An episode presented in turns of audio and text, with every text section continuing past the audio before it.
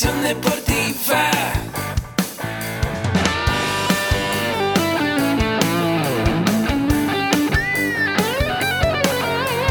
Yo soy Ahmed. Somos guerreros.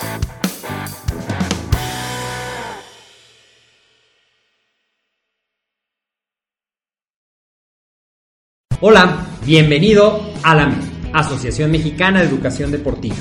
Soy el doctor David Lezama, presidente de AMED, y es para mí un gusto darte la bienvenida a estos podcasts. Este programa está diseñado para compartir contigo conocimientos de los temas que nos apasionan a todos los que amamos el físico-constructivismo y el fitness y queremos mantener un estilo de vida saludable. Hablaremos entonces de entrenamiento, de nutrición, de suplementación, de farmacología y de un tema que cada vez toma más importancia, el marketing deportivo digital. Tendremos como invitados una gran variedad de opiniones y profesiones, entrenadores, nutriólogos, profesores de AMED, químicos farmacobiólogos, médicos, preparadores físicos y desde luego deportistas. Sus historias, consejos y testimonios te ayudarán a aumentar tus conocimientos y desde luego también tu número de entrenos de clientes, haciendo más exitosa y profesional tu profesión de entrenamiento deportivo. También aprenderás técnicas más eficaces del marketing que te ayudarán a monetizar esta profesión. Si quieres saber más de nosotros, visítanos en la casa virtual de la familia Med, www.amedweb.com donde entrevistamos a gente que ha hecho una gran labor en el ámbito del acondicionamiento físico del deporte. Hemos entrevistado a excelentes deportistas, eh, a excelentes entrenadores, a grandes mentores y bueno, pues el día de hoy tenemos uno de esos casos. Vamos a ver más adelante de qué se trata y de qué deporte el, coach lleva muchos años de experiencia. Pero bueno, primero recordarte que AMED con un clic es nuestra plataforma digital donde tenemos todos nuestros cursos, talleres y diplomados, eh, todo al alcance de un clic. Y tenemos nuestra licenciatura en acondicionamiento físico y recreación, en donde yo soy docente. Y también, eh, bueno, me tenía que salir lo rojo, ¿verdad? Y también, bueno, pues tenemos todo nuestro bagaje de conocimientos en nuestra gran plataforma digital. Bien, pues ya después de saludarte, de recordarte nada más que nuestro podcast le des la valoración de cinco estrellas, ayúdame con esa valoración y compártelo para que mucha gente tenga también esa información a su alcance. Y bueno, pues ya sin más, por el momento vamos a, eh, darle una gran bienvenida a nuestro invitado Gerardo Guzmán Jiménez, que es coach del equipo femenil de básquetbol. Ha sido coach en la Universidad Nacional Autónoma de México y bueno, pues ahí ha hecho, eh, híjole, si leo el, el, currículum, no me va a alcanzar el tiempo del podcast, pero es un gran currículum. Y bueno, y también me acompaña Nara del Cueto, que es una gran entrenadora, mamá de Patricio, de uno de mis alumnos. Y bueno, pues mucha confianza también ahí con Nara y con Spencer, su hermano, que bueno, también nos han acompañado los dos en este podcast donde hemos hablado de temas muy importantes. Y bueno, pues eh, antes de, comenzar y de entrar de lleno al ámbito del, básquetbol, eh, coach, cuando usted va a una fiesta, cuando le puedo hablar de tú. ah, bueno, excelente, coach. Cuando vas a una fiesta, cuando vas a, a un evento deportivo y te preguntan a qué te dedicas, ¿cómo responde rápidamente a esto? Pues eh, rápidamente les digo, soy coach de básquetbol. Excelente, bueno, pues a mí me dicen coach de básquetbol y me, imagino a los niños de 10 años jugando básquetbol en la primaria y todo eso. Y cuando ya te dicen, oye, pero ¿a qué te dedicas realmente? ¿Qué, equipos entrenas y todo eso? Bueno, es que en realidad eh, esa pregunta me la han hecho muchas veces y al principio uno dice, bueno, mira, yo soy entrenador en jefe de tal equipo, ¿no? Pero cuando yo realmente analizo, digo, bueno, es que yo hago básquetbol en todas las facetas. O sea, soy, soy fan, soy también eh, entrenador, estudioso de básquetbol, eh, me gusta dar pláticas, me gusta dar clínicas, soy, he sido entrenador de selección nacional, de equipo profesional, varonil, femenil, a nivel juvenil, a nivel infantil. Entonces, eh, realmente yo soy un todoterreno en el básquetbol. Ok, un, gran bagaje, un, un, gran background donde, bueno, finalmente yo creo que también nos hacemos entrenadores, nos hacemos profesionales con estos equipos de preescolares, estos equipos de niños que después los llevamos a Olimpiada Nacional, donde ha tenido muchos logros, y, posteriormente a Olimpiada Nacional los equipos juveniles hasta la selección mayor. Eh, cuéntenos un poquito más a detalle ¿cuáles han, han, sido estos logros? Porque, bueno, pues yo lo, lo, estaba revisando en el currículum y pues no me va a alcanzar el tiempo, pero ¿cuáles son los logros más significativos que ha desarrollado ya en esta etapa como entrenador de básquetbol? Mira, para mí los logros más significativos han sido ver eh, crecer, ver, lograr a los alumnos y alumnas sus, sus metas, este, terminar la carrera, eh, dedicarse a lo que les gusta, claro. ser algunas veces madres o padres de familia exitosos. Sí. O sea, eh, en fin, esos son los logros más importantes que uno puede. Eso está muy por arriba de. Pues, de ámbito competitivo. Eh, sí, sí, la claro. verdad es que sí, ¿no? Este, en el ámbito competitivo sí tenemos logros. O sea, hemos sido campeones nacionales, hemos sido también este, entrenadores de selección nacional. Estamos, eh, mis últimos años yo como entrenador, eh, pues siempre estoy en la competencia en los primeros lugares. Pero eso no es tan importante para uno, ¿no? Te voy a poner un ejemplo. Sí. Eh, últimamente como eh, seleccionador nacional tuve tres eventos importantes, ¿no? Sí. De esos tres eventos, los dos primeros, eh, Cocaba y Centro Básquet, los ganamos siendo invictos. Uh -huh. Y llegamos con una gran expectativa a jugar un premundial. Pero a, al jugar este premundial fueron surgiendo varias cosas, eh, sí. varias cosas en las, que, en las que la verdad nosotros hicimos que se privilegiara la parte humana. Nuestra mejor jugadora tuvo un problema, se le detectó un problema de tipo cardíaco, un síndrome eh, de Wolf eh, Parkinson White se llama, uh -huh. que este, pues le impedía jugar, entrenar porque había peligro de muerte súbita. Afortunadamente ahorita ella se llama Sofía Payán, afortunadamente ahorita ya la operaron, ya está de vuelta en las canchas, este, con un poquito de mala suerte porque su dedo se lo lastimó, se lo fracturó, pero bueno, está de regreso.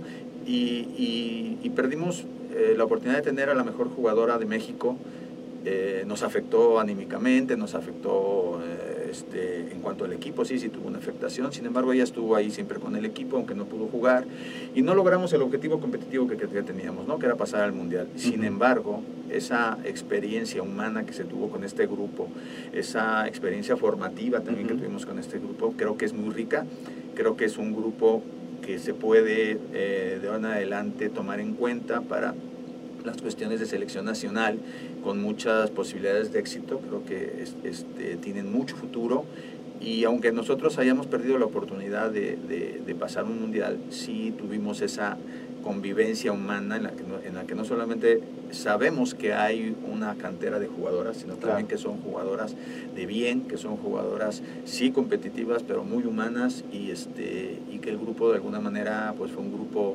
que, que, que, privilegió siempre esta parte, claro. la parte humana, ¿no? Una de nuestras jugadoras también importantes en el primer juego se lastima el tobillo y podíamos haberla metido a terapias de manera intensiva, infiltración, en fin, para que jugara. Y no, no quisimos que pasara eso porque ella tiene un gran futuro y no queríamos conveniente que pasara esto, ¿no? Entonces, con esto quiero decirte que, que para nosotros lo más importante, los logros más importantes es eso, ¿no? La formación de los, claro. de los, de los y las jugadoras. Claro, y, y, bueno, en ese sentido yo creo que hemos platicado con Ara de este entrenamiento mental, que es muy importante esa, esa gran base que tenemos. Yo creo que me decía el maestro Roberto, el entrenador de la selección nacional de Cuba, me decía, oye, ¿qué ves tú cuando te, te bañas y estás arreglándote para ir a dar tu clase? Yo le decía, bueno, pues que esté bien peinado, presentable.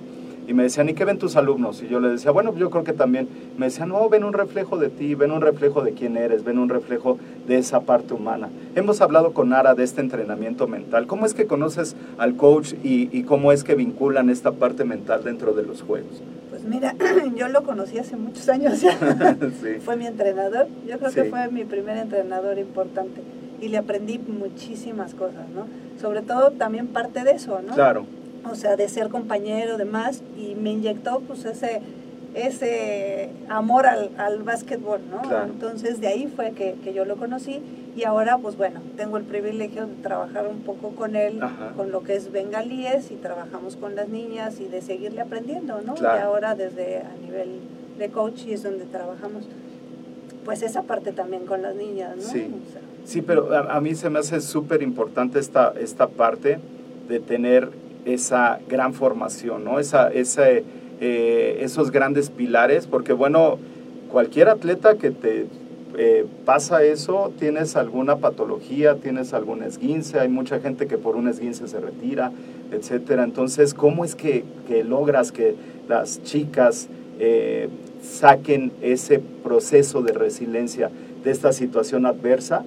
De, salir adelante, bueno, de decir, bueno, ya estoy otra vez en las canchas, o sea, pero ¿cómo? Cualquiera le podría decir, oye, pues ya no, o sea, ya retírate por salud, ¿no? Pero bueno, vemos que el deporte y, el deporte bien encaminado los va a llevar a esta salud. ¿Cómo es que, influye la, eh, figura del entrenador en estos procesos de resiliencia? Fíjate que yo, yo pienso que hay, hay muchos tipos de entrenadores, pero quizás hay entrenadores que privilegian la parte competitiva, eh, privilegian la parte de, la, competencia, el ganar eh, a toda costa y terminan siendo muy coercitivos, ¿no? Sí, claro. Este, y, bueno, pues con matices y todo lo que sea nos podemos ir al otro extremo del entrenador que, que, este, que le gusta que sus jugadores y sus jugadoras estén en, la cancha porque les gusta, que hagan, que estén contentos, que se diviertan y, que, y, que, y, que, vayan aprendiendo a resolver situaciones de juego y que lo puedan extrapolar hacia, hacia su vida misma. ¿no? Entonces yo creo que cuando un, un jugador uh, este, se encuentra con un entrenador que le, que le da esta posibilidad, encuentra que el deporte le ofrece muchísimas cosas, desde el placer del movimiento hasta el, el, resolver situaciones muy difíciles, muy estresantes. Claro. Entonces, eh, a veces por alguna situación difícil, que puede ser una, una lesión, que puede ser el, el, no haber podido jugar un campeonato para el que se preparó tanto tiempo y por alguna situación no lo pudo hacer, estas frustraciones, el no saber manejarlas o el estar en un ambiente en el que se es demasiado competitivo, en el que se es demasiado estresante, tal vez lo, obligue a mejor irse, ¿no? Claro. Y, y, y, a no tener un regreso, ¿no? Porque todos pasamos ese tipo de situaciones y a lo mejor muchas veces por esto los jugadores se retiran y no tarda pues mucho tiempo que ya tienen otra vez el deseo de volver, ¿no? El deseo de sentir otra vez ese movimiento, el deseo de sentir otra vez el, que, el que en la cancha se le, se le, se le encuentre con situaciones que tiene que resolver, que tiene que resolverlas de manera inmediata, en el que no puede salir a preguntarle a alguien cómo le hago, sino que tiene que resolverlo en ese momento, ¿no? Eh, lo mismo fuera de la cancha, el poder cumplir con los entrenamientos, el poder cumplir con la escuela, el poder cumplir con la, con la familia, eh, cuando, cuando uno como entrenador logra este, pues darles estas herramientas, ¿no? Eh, privilegiar su desarrollo a partir de tres pilares fundamentales que yo creo que sería la familia, la escuela y el propio deporte. Claro. Entonces yo creo que esto les, eh, les está dando a uno herramientas para, para volver o para retirarse, porque ahora tienen otros proyectos tan, tan importantes como el jugar básquetbol o como hacer un deporte, a lo mejor ya de tipo escolar o, o, en, el, en, el, arte o en, alguna, otra, alguna otra situación profesional. ¿no? Entonces, el, el retirarse del deporte sin, sin ese ¿cómo se dice? Este, eh, esa frustración, ¿no? sino al contrario, retirarse contentos, este, satisfechos y además sabiendo que se llevan un montón de herramientas para la vida. Claro. ¿Sí? Y que finalmente es esa nuestra labor como entrenadores, ¿no? Por eso, bueno, aquí en el podcast hemos invitado a, muchos entrenadores que, bueno, finalmente eh, llega un momento de su vida en el que deciden ser entrenadores. Yo digo, bueno, pues decía por ahí mi maestro de, de Taekwondo, el, el, maestro Dai Wan Moon, que era el que trajo el Taekwondo aquí en México, nos decía cuando estábamos ahí en la selección de Modu Kwan que eh, cuando tú eh, propones algo, la divina providencia, así nos decía, va a disponer todo para que se haga, ¿no? Pero muchas veces el entrenador llega un momento en el que sufre también estos problemas complejos, que, sufre este tipo de, de, cuestiones que le hacen pensar y decir, bueno, mejor me dedico a otra cosa, tal vez voy a ganar más dinero, tal vez voy a, este, voy a estar más estable ¿Hay alguna situación compleja que se haya presentado en tu vida de, de, entrenador que hayas dicho, eh, ya mejor me retiro y me dedico a otra cosa? Y, si fue así, que me imagino que sí, ¿cómo la resolviste? Mira, sí, definitivamente eh, en mi vida se han presentado eh, situaciones complejas de todo tipo, ¿no? Desde una cuestión económica, tal vez, situaciones de existenciales, ¿no? Y este, eh, accidentes, pérdida de, seres muy queridos, jugadores, jugadoras. este, y, y, ha habido momentos en los que uno dice, sabes que ya hasta aquí, ¿no? O sea, ya es muy difícil seguir con esto. Pero Dios te da, Dios o, quien quieran ustedes, no necesariamente no soy, no, no, profeso una religión específica, solamente si siento que hay algo más arriba de nosotros. Este, eh, te tiene aquí o estás aquí para, para algo, ¿no? O sea, ¿por qué? ¿Quién sabe? Y no, y no conviene ponerse a, a, cuestionar. cuestionarlo, ¿no? realmente para algo, porque, porque te da la oportunidad de moverte, te da la oportunidad de aprender, de ver, de escuchar, de oler, o sea, estás haciendo algo que, que, y si estás aquí, pues tienes que hacer algo, ¿no? O sea, tienes que hacer algo, buscar hacer, hacer el, el, bien lo mejor posible. Y no estoy hablando desde una situación romántica, ¿no? O sea, yo creo que nuestro México, nuestra comunidad, nuestro mundo, o sea, requiere realmente de mejores seres humanos que vean las cosas de manera diferente, que desde su lugar, desde su, desde su, este, su punto de estabilidad, desde ahí puedan ofrecer a, a, a, sus seres queridos. Eh, pues realmente el, el, centro o el círculo de influencia puede ser muy grande para algunos y para algunos más pequeños, pero todos tenemos un círculo en el cual podemos influir. Y yo creo que pues esa es eh, finalmente lo que a uno como ser humano este, le puede impulsar a seguir adelante, ¿no? Entonces, eh, yo siento que soy una persona, mucha gente me identifica como una persona fuerte y pues a lo mejor no, no me conocen muy bien porque la verdad es que soy muy sentimental, sí, sí hay muchas cosas que me cuesta trabajo resolver porque porque el sentimentalismo me gana. Y este, pero sí sé una cosa, que, que hay que seguir adelante, que, que, hay que dar pasos, por pequeños que sean, siempre hay que dar pasos hacia adelante y ningún paso atrás y que a lo mejor nos detenemos tantito, pero hay que seguirle para adelante. ¿no? Entonces, eh, finalmente, cuando yo lo que creo es que eh, resolver esas situaciones complejas mucho, mucho depende de los principios que uno tiene. ¿no? Claro, Entonces, y, y, sí es súper importante esta parte que, que nos menciona de, de estos pilares porque finalmente yo creo que es un gran soporte, ¿no? La familia es un gran soporte, eh, eh, bueno, todo el, eh, el, bagaje de sentimientos, de cosas que se presentan en una, en, en, una cancha de juego. el año pasado estuve ahí asistiendo a un diplomado en básquetbol en Guadalajara, me invitaron a dar la parte de capacidades coordinacionales, coordinativas, como lo... Y entonces estábamos viendo el factor determinante del básquetbol y veíamos, no, pues que la fuerza, la rapidez, la velocidad, etc. Y entonces una persona, un coach de muchos años de experiencia, nos decía por allá, yo creo que es el trabajo en equipo. El trabajo en equipo es lo que va a definir un partido, el trabajo en equipo es lo que va, pero esa es una gran labor del entrenador, porque si el, si el entrenador no, no trabaja en equipo con los otros entrenadores, finalmente para sus entrenos, para sus alumnos, la gente que entrena, eh, no se va a ver ese trabajo en equipo, ¿no? Y va a reflejarlo en los alumnos. Claro. ¿Cómo es que eh, este trabajo en equipo, y en especial algo, algo muy importante, porque bueno, pues aquí está Nara, que es parte del equipo femenil de básquetbol, ¿cómo es que, eh, que influye directamente en el, en el, en el género femenil? ¿Cómo es que, que siendo entrenador de, de básquetbol, cuál es la relación que tengo con, con, las chicas que son infantiles, que pasan a juveniles y después adultos. Porque bueno, pues aquí tenemos también a una gran coach que bueno, finalmente tiene esa influencia de, de, del coach, ¿no? Y que seguimos trabajando con las mujeres. ¿Cuál es el papel del entrenador en cuanto a el entrenar a mujeres? Mira, eh, te voy a contar una anécdota. ¿Cómo empecé yo a ser entrenador de, la rama femenil? Sí. Porque yo empecé en la rama varonil de repente el que era mi jefe me dice, este, vamos a agarrar los equipos femeniles. Y yo le dije, estás como Son muy conflictivas. No, no, no, yo no.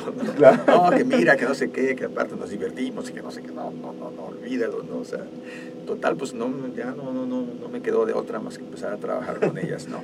Y lo primero que dije, bueno, cómo les voy a hablar y cómo les voy a decir o cómo, porque bueno, pues uno acostumbrado con los hombres a decirles y gritarles y hacerles y todo eso, pues no, pues con ellas que, y, y yo, yo recuerdo que lo primero que yo dije, igual, igual, o sea, va a ser lo mismo, les voy a exigir lo mismo, va a ser la, la misma situación. Claro, con el, con el, paso del tiempo fui aprendiendo muchas cosas, ¿no? Eh, a lo mejor para la mujer es un poquito más difícil cuando tiene una, un vínculo más afectivo, este, pues de repente aceptar una actitud de parte del entrenador más agresiva hacia ella, este, y cuesta un poco más de trabajo superar esta, esta parte que con los hombres igual tú les dices o hasta les mientas la madre y, les vale gorro, sí, como si nada, ¿no? Entonces, este, pues esas cosas las vas aprendiendo, pero, pero lo que sí es que eh, pues no pasó más de, de una temporada me decían, bueno, pues ahora vamos a rezar con el varonil, pues ahora estás loco, le digo, porque me mucho trabajo entender más o menos cómo está, yo aquí me quedo, ¿no? Así Y sí, me quedé inmerso en el, en el baloncesto femenil, no, no, no sí, digo, seguí teniendo algunos equipos varoniles y todo, pero pues me fui haciendo más especialista en la rama femenil. Claro. Una de las cosas que me tiene aquí es ver cómo las mujeres en un país como el nuestro, que es un país misógino por excelencia, este, ver que, que, uno tiene la oportunidad de poder transmitir algo hacia, hacia estas eh, mujeres que muchas de ellas, la verdad, tal vez eh, sin este apoyo no se den cuenta de, de, de, lo, lo, grande que son, lo valioso, y todo lo que pueden lograr. Entonces, este, pues definitivamente yo eh, terminé diciendo, bueno, pues los hombres no me necesitan mucho, ¿no? Que estoy más. Y a lo mejor las mujeres tampoco, pero uno se piensa que sí. Sí, claro. Entonces, este, pues se me quedó aquí, digo, no, no he dejado de trabajar también en la rama varonil. El año pasado estuve como asistente en el equipo profesional de Correcaminos allá en Tamaulipas, en Ciudad Victoria. Pero, pero sí, este, estamos más, más metidos de lleno en la rama femenil. Eh, damos clínicas y cursos y todo para todos, hombres, mujeres, pero sí puedo decir que soy especialista en la rama femenil. Ok, y en, y en la rama femenil han tenido muchos logros también. Sí, es donde más hemos Bueno, logros, logros competitivos, porque ya hablábamos de esos logros eh, personales y de desarrollo humano, pero logros competitivos hemos tenido varios logros. ¿Nos puede comentar algunos? Sí, cómo no, mira, pues, este, en diferentes niveles, ¿no? Hemos tenido eh, en, en, el ámbito estudiantil con la UNAM muchos años eh, estando en los primeros lugares. Este, durante toda la que habrá sido desde 1998, 97, por ahí, hasta, hasta el 2012 o 13, no sé, que, que, estuve trabajando con, las, con, con, con la UNAM. Este, tuvimos varios logros, eh, fuimos medallistas en varias ocasiones en las universidades nacionales, campeones nacionales de federación en dos ocasiones, quizás son los únicos campeonatos nacionales federativos que, que la UNAM ha logrado. Eh, al menos en la etapa moderna del básquet.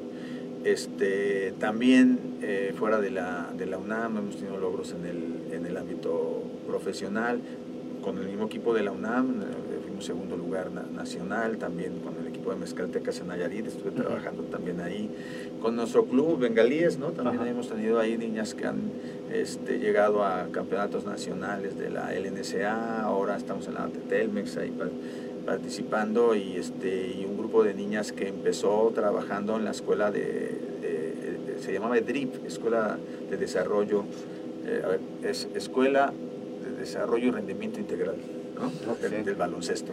Este, ahí tuvimos una escuelita en la UNAM y después por algunas situaciones este, pues ya no se continuó la escuela, pero ellas siguieron trabajando juntas eh, básicamente con Nara. Nara es la que ha trabajado con este grupo desde hace ya tres años, ¿no? Llevamos más o menos, casi tres años.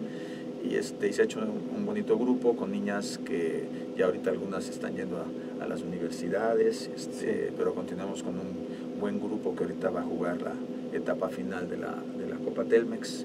Y, este, y bueno, no sé, fuimos muchos años el, equipo referente a nivel estatal, estudiantil y regional, ganando, no sé, más de 10 años, ¿no? Eh, estuvimos casi 10 años consecutivos en el primer lugar, tanto estatal como regional, y este, a nivel de universidad, eh, en los ocho primeros lugares siempre, y, este, y la, en más de 5 o 6 ocasiones en los primeros cuatro lugares.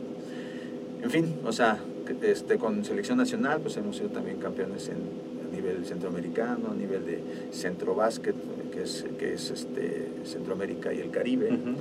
y este y pues ahorita andamos con el gusanito de hacer algo más no de poder llegar a algo más a nivel nacional digo a nivel internacional con selecciones nacionales. Nada más que es una situación difícil o sea es muy difícil el ámbito deportivo en el país pero el, el básquetbol en particular sí este, claro. eh, muchas cosas mucha división eh, desde diferentes trincheras hay gente que está trabajando mucho para tratar de corregir esto pero yo casi me atrevo a decir que, que, que, donde está el futuro, donde está la solución, donde está todo esto, es en las escuelas de básquetbol eh, de todo el país. O sea, la verdad es que uno sale a cualquier parte del país y existen muchas escuelas de básquetbol.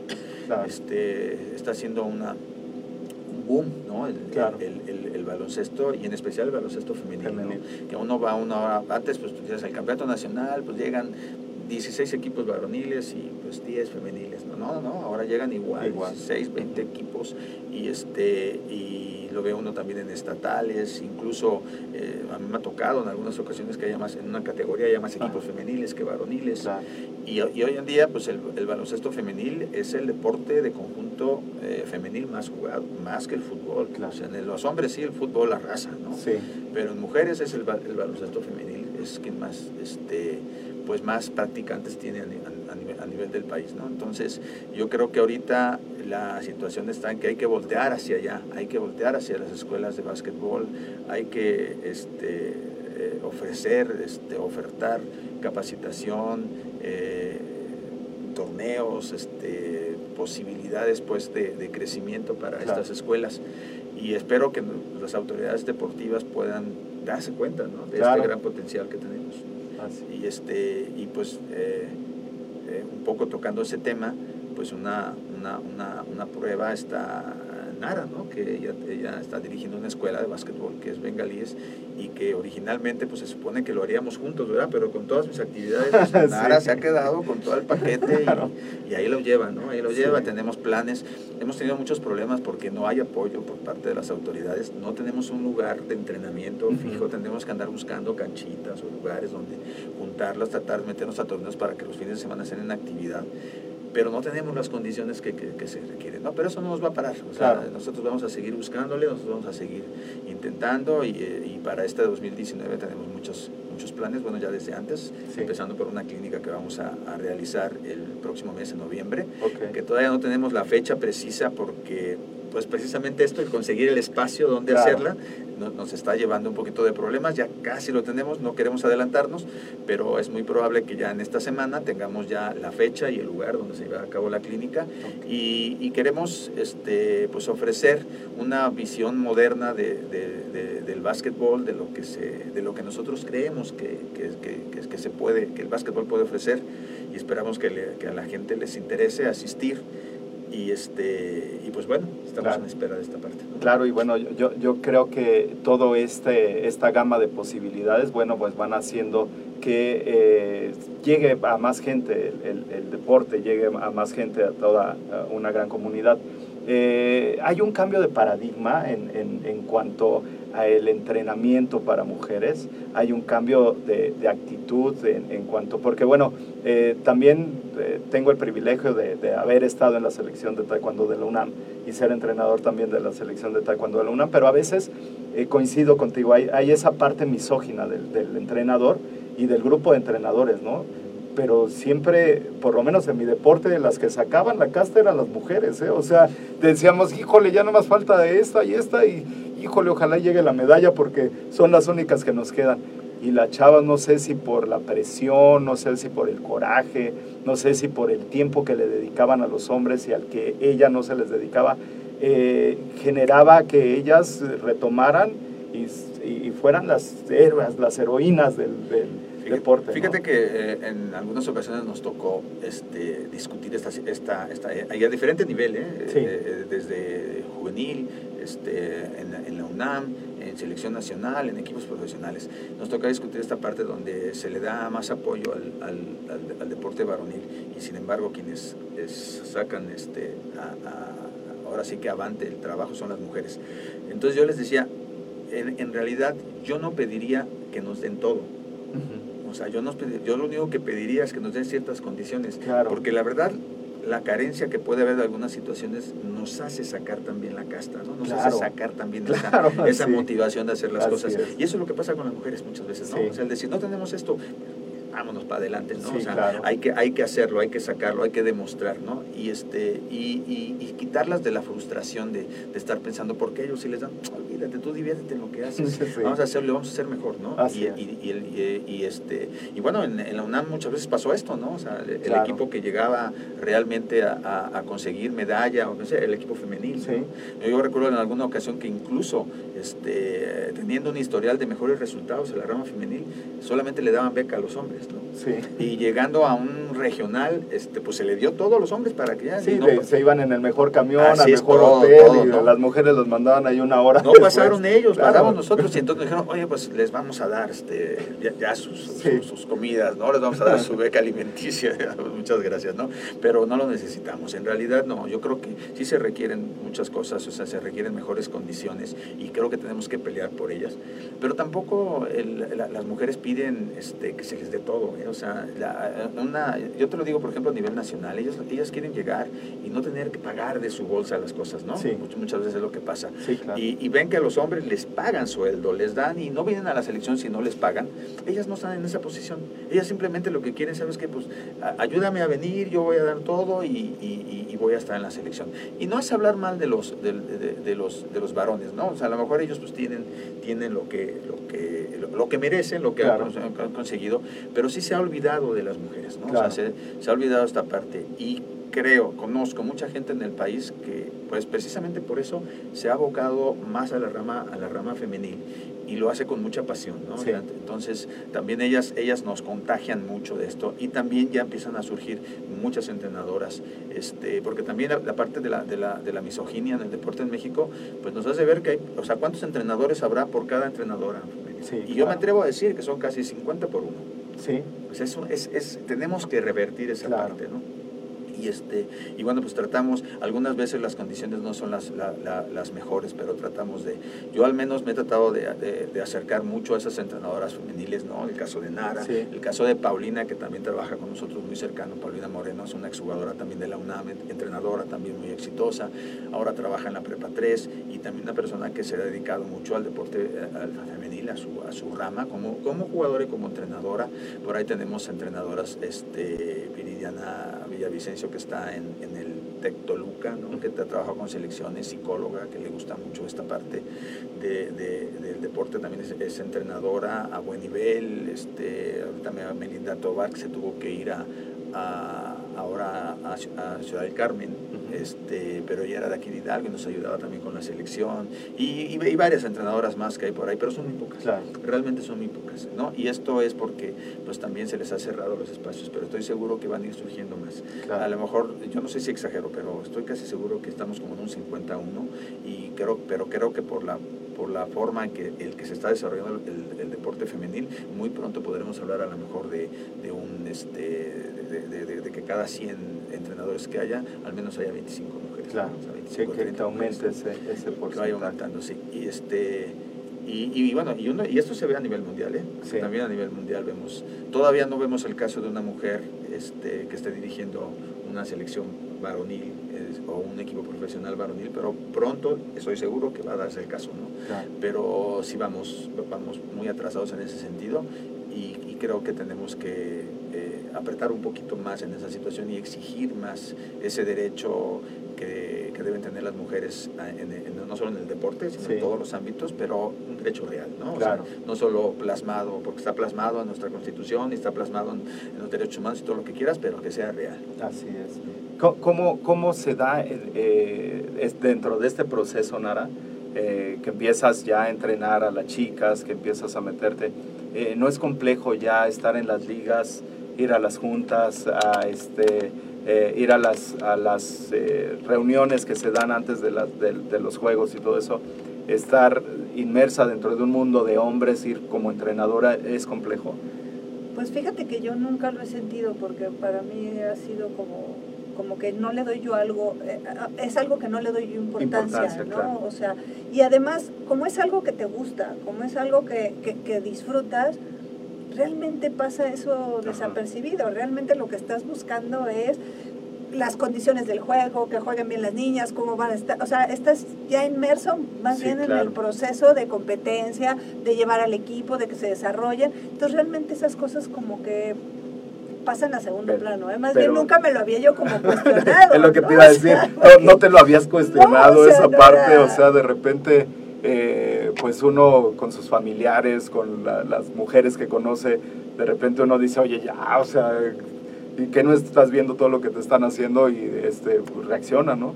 Eh, no sería, no, no es esa parte que no te lo habías cuestionado, que de repente eh, se cierran las posibilidades, pero ustedes siempre buscan la mejor manera Pues de es que más bien es eso, llegar. ¿no? Yo creo que igual, no sé si sea también parte de mi formación, o sea, de, pues es buscar una solución, Claro. ¿no? O sea, no... Tener no- una actitud proactiva, ¿no? Exacto, Así no es. estás como pensando en cuál es el problema, sino cómo lo soluciono y sales avante, ¿no? Sí. O sea, porque además es parte de lo que yo siento que como entrenadores transmitimos a, a los equipos, ¿no? Solucionalo, ¿no? Claro. O sea, yo, a mí me ha gustado mucho este último trabajo, que hemos, que, que hemos, que yo he aprendido mucho eso, a darles ese poder de decisión, ¿no? Claro. O sea, realmente no es te voy a decir qué tienes que hacer, no, es te doy la confianza y las herramientas para que decidas y entonces se enriquece y el trabajo en el equipo es bien distinto, ¿no? Claro. Entonces no es porque tú seas más o menos o no, decide y te doy la confianza y entonces pues los resultados son diferentes. Claro, claro, pero viene, actitud. viene, viene de esa actitud. Pero fíjate cómo eh, yo de repente les explico a los alumnos que algo se puede volver un círculo vicioso, un círculo virtuoso, ¿no? Eh, tú vas metiendo, ay, es que no me hacen caso, no me dejan entrar a la junta, etcétera. Pero vas sacando tú todo eso y vas teniendo logros y dices, bueno, pues no me dejaron entrar a la junta, pero eh, me voy a enterar por alguien y voy a ver qué es lo que se planteó en la junta, etcétera. Vas dando soluciones en lugar de engancharte en cada una de, de ellas. Esa, eh, esa, es, esa es una labor del entrenador en cuanto, porque también yo creo que el entrenador tiene una gran carga de, de- de docente, el, el- el entrenador enseña, más allá de habilidades, destrezas, enseña actitudes, valores, hábitos, etcétera, ¿no? Entonces, e- esa es una labor docente del entrenador, porque me están diciendo, bueno, voy a, voy a hacer una clínica de básquetbol, pero ¿qué se necesita para poder transmitir y para poder llegar a hacer conciencia a los otros entrenadores de que necesitamos estar dentro de un proceso educativo, que necesitamos estar siempre a la vanguardia en cuanto a capacitación, en cuanto a eh, información, etcétera? ¿Qué, qué es lo que, ¿Qué es lo que necesita un entrenador? Pues yo en creo que es ser sentido? ejemplo. Claro, O sea, esa es como parte de la clave, ¿no? O Ujú. sea, ¿qué es lo que quieres transmitírselo primero? Y pum. Claro. Ya solito, ¿no? O sea, Sí. eso, es- eso arrasa. ¿no?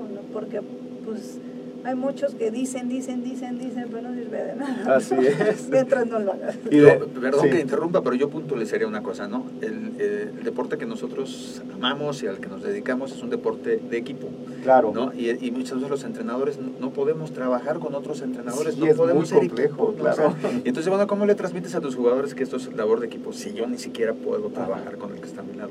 Y, y, y- y po- y podemos diferir, o sea, sí, claro, se vale, pero Ujú. precisamente en eso, en eso radicaría el, el- el éxito de una, de una conjunción, ¿no? O sea, es decir, voy a trabajar contigo aunque yo piense totalmente diferente a ti, o sea, poder Claro. sacar de ahí algo positivo, creo que eso sería importante. Eh, eh, entonces es un poquito de, de- de cultura, tal vez, de cultura deportiva.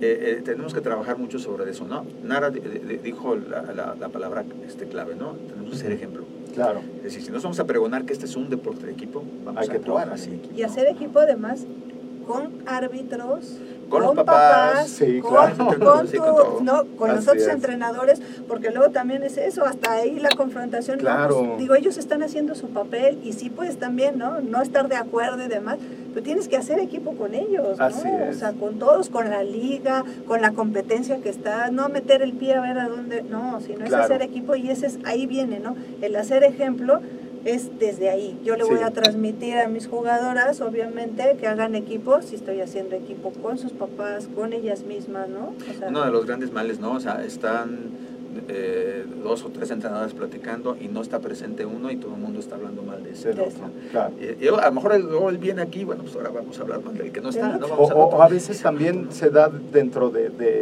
eh, ya equipos de, de selección infantil, juvenil, menor, mayor, que de repente dice, no, no le hagas caso a ese entrenador. O sea, uno como entrenador les dice que no le haga caso al otro. Claro. Sí, sí, no, es algo que... Y entonces de repente dicen, oye, pues, con razón no me hacen caso a mí porque seguramente le- de- fue la misma influencia de otro entrenador. Así es, Pero no. finalmente no, no, eso no, no va a dejar algo relevante, no va a impactar en la vida de los, de, de los chicos porque van a crecer y van a tener que trabajar en equipo. Sí, se necesita mucho, eh, eh, o sea, que, que esto- estos valores universales como el respeto, como la, la- la- la sana convivencia, todo esto necesitamos ha- hacerlos realmente eh, activos, ¿no? Estar, Claro. estar proactivamente desarrollándolos.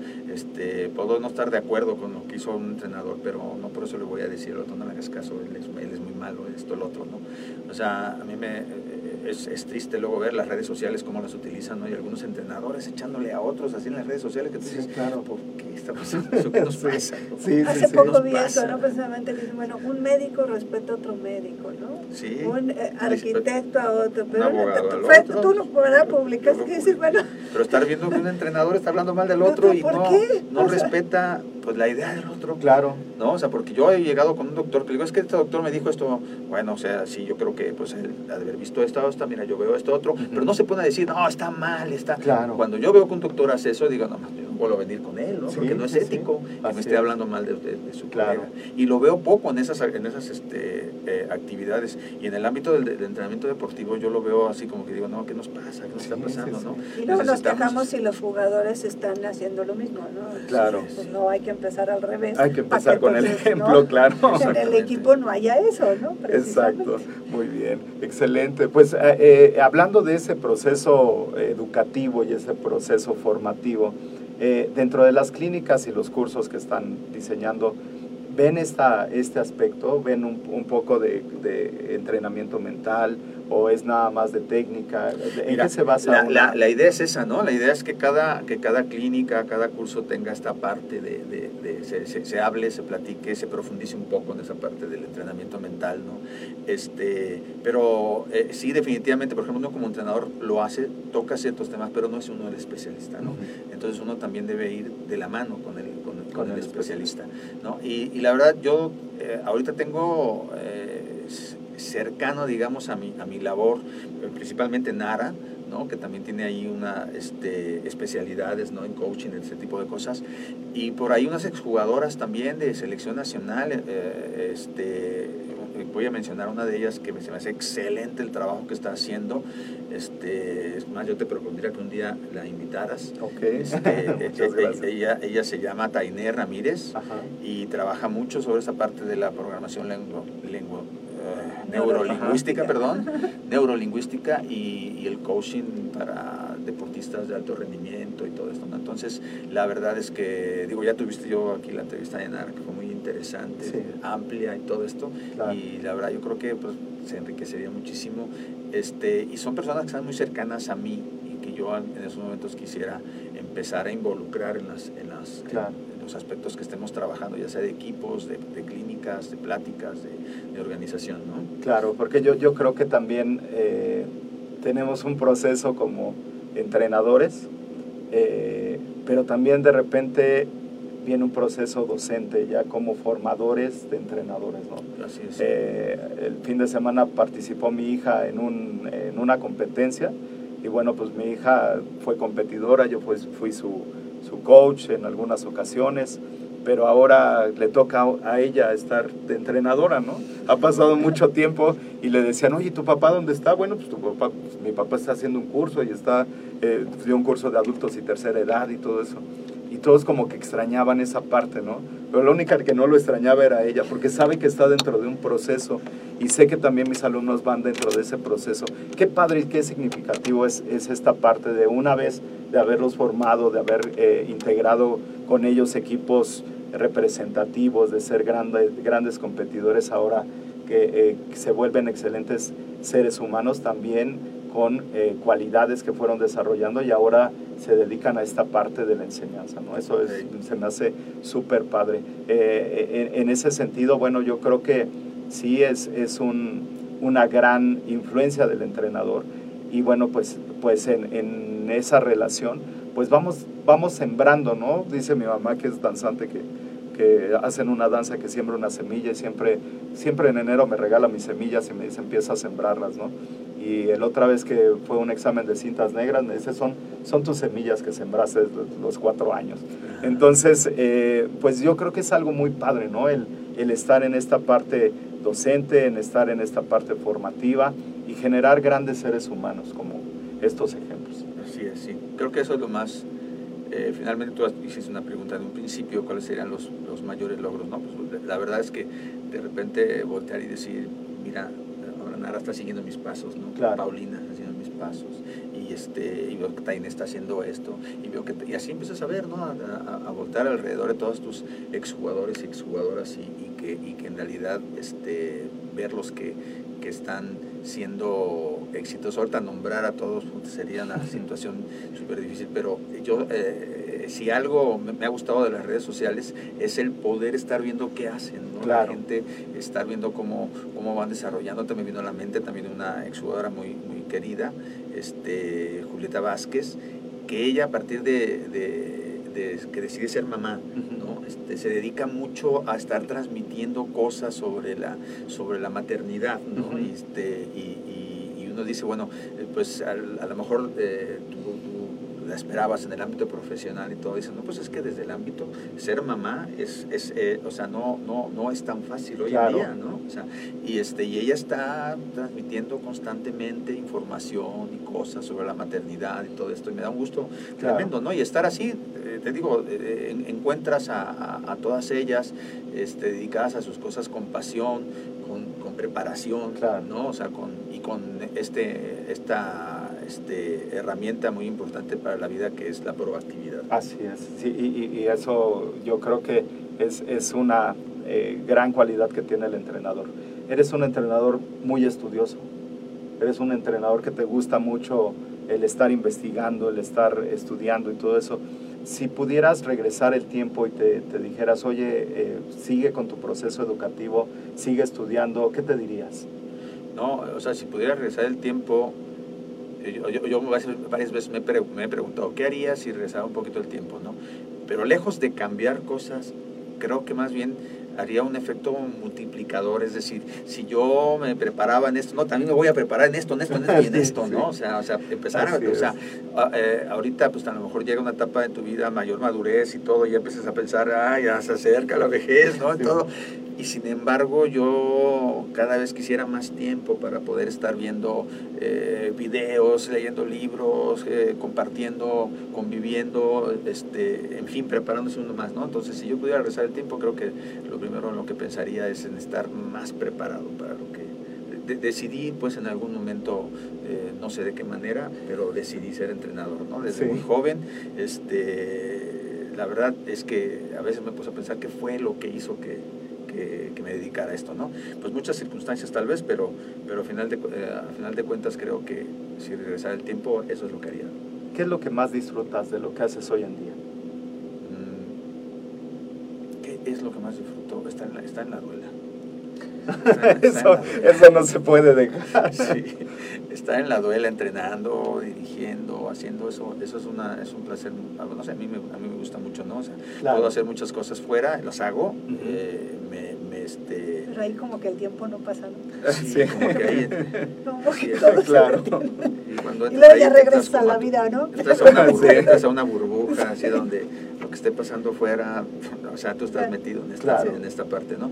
Eso es yo creo que lo que más disfruto, aparte también de, de, pues de mirar cómo van desarrollando tus, tus jugadores, ¿no? Claro. Tus jugadoras. Sí, sí, sí, eh, eso es, eh, fuimos a Tlaxcala hace poco, yo iba de espectador, nada más a divertirme con los muchachos, a ver cómo se desarrollaban, entonces, pues de repente me puse a gritar y pues ya me dijeron, profe, vamos a hacer un TK5, 5 contra 5, le digo, pues órale, háganlo. No, pero que usted nos coache, no, yo estoy acá afuera, ya estoy tranquilo. Órale, cochenos, bueno, no, hombre, regresó eso.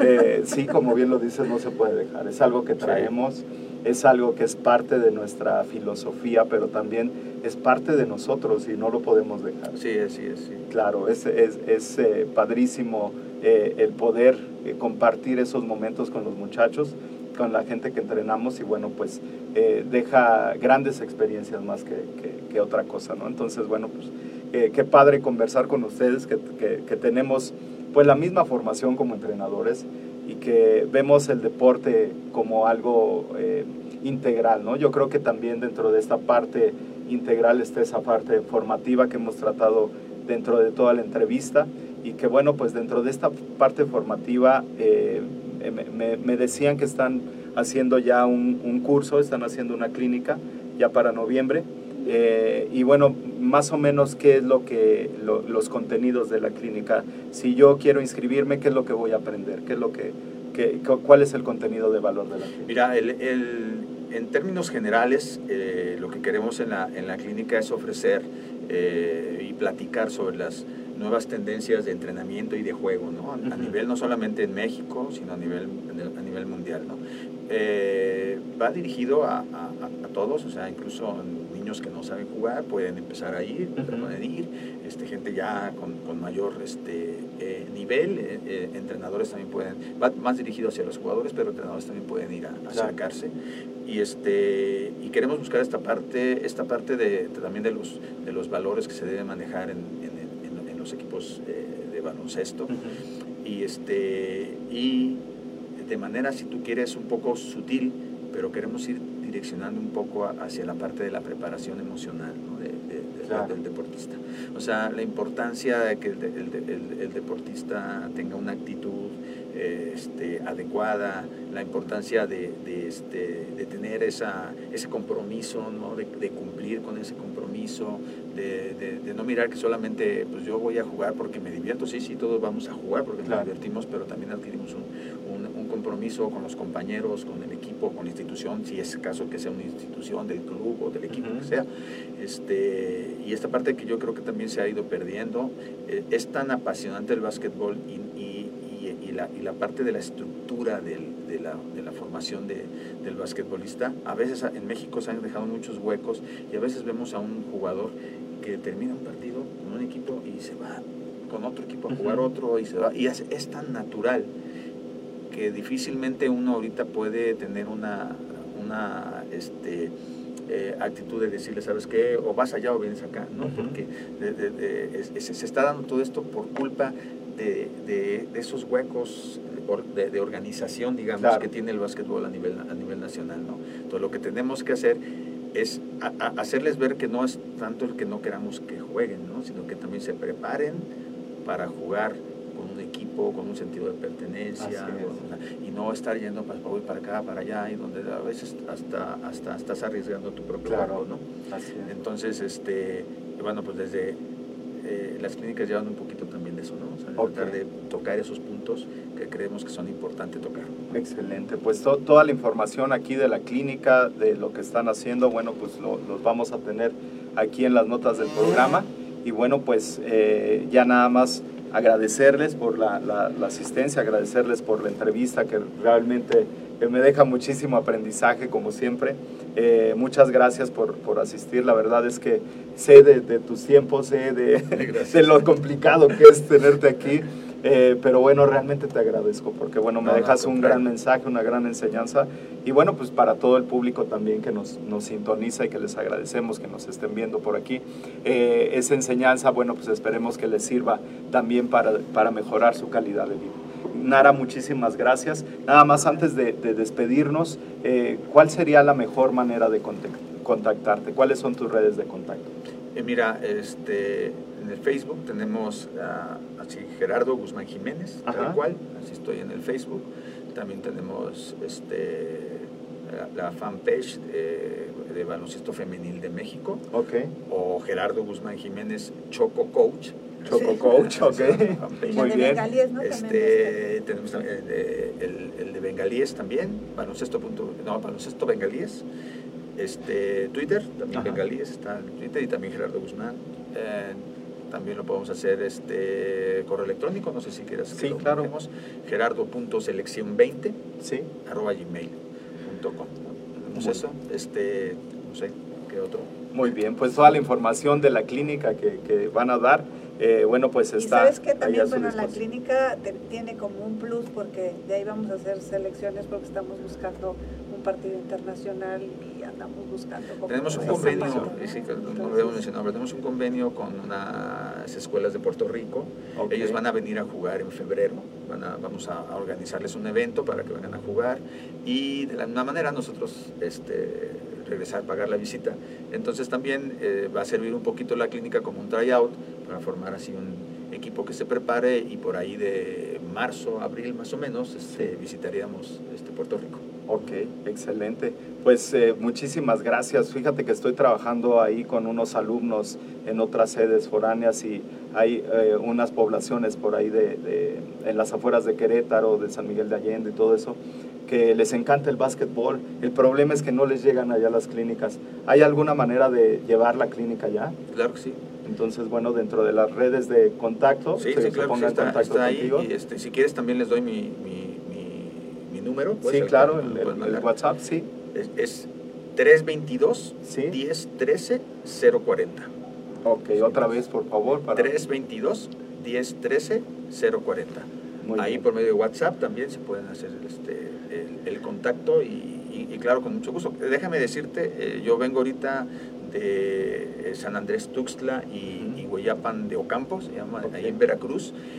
Y este, cuando estuvimos con la selección, estuvimos visitando muchos lugares en Michoacán, por ejemplo, estuvimos en Erongarícuaro, en, este, en Paracho, eh, también fuimos a Oaxaca. Y, y, entonces muchos me dicen, oye, pero ¿por qué te vas a esas comunidades pudiendo a lo mejor ciudades más grandes y todo? Pues es una, una de las ideas, ¿no? O sea, ir, a donde se, se, requiere un poco más. Entonces nosotros, eh, con mucho gusto, o sea, comunidades por muy lejanas que estén, este, con mucho gusto podremos visitarlos. Ok, pues muchísimas gracias. Saludos a mi alumno Eder, que me ha, me ha preguntado y que bueno, pues seguramente se está muriendo de envidia ahorita de que estoy aquí con el coach. y bueno, pues eh, les mandamos muchos saludos y esperemos poder llevar ahí la clínica a, esas comunidades. Pues muchísimas gracias. Nos vemos la próxima semana con temas de mucho interés. Gracias, coach. Gracias, a ustedes. Gracias a ustedes. Gracias. Hasta luego.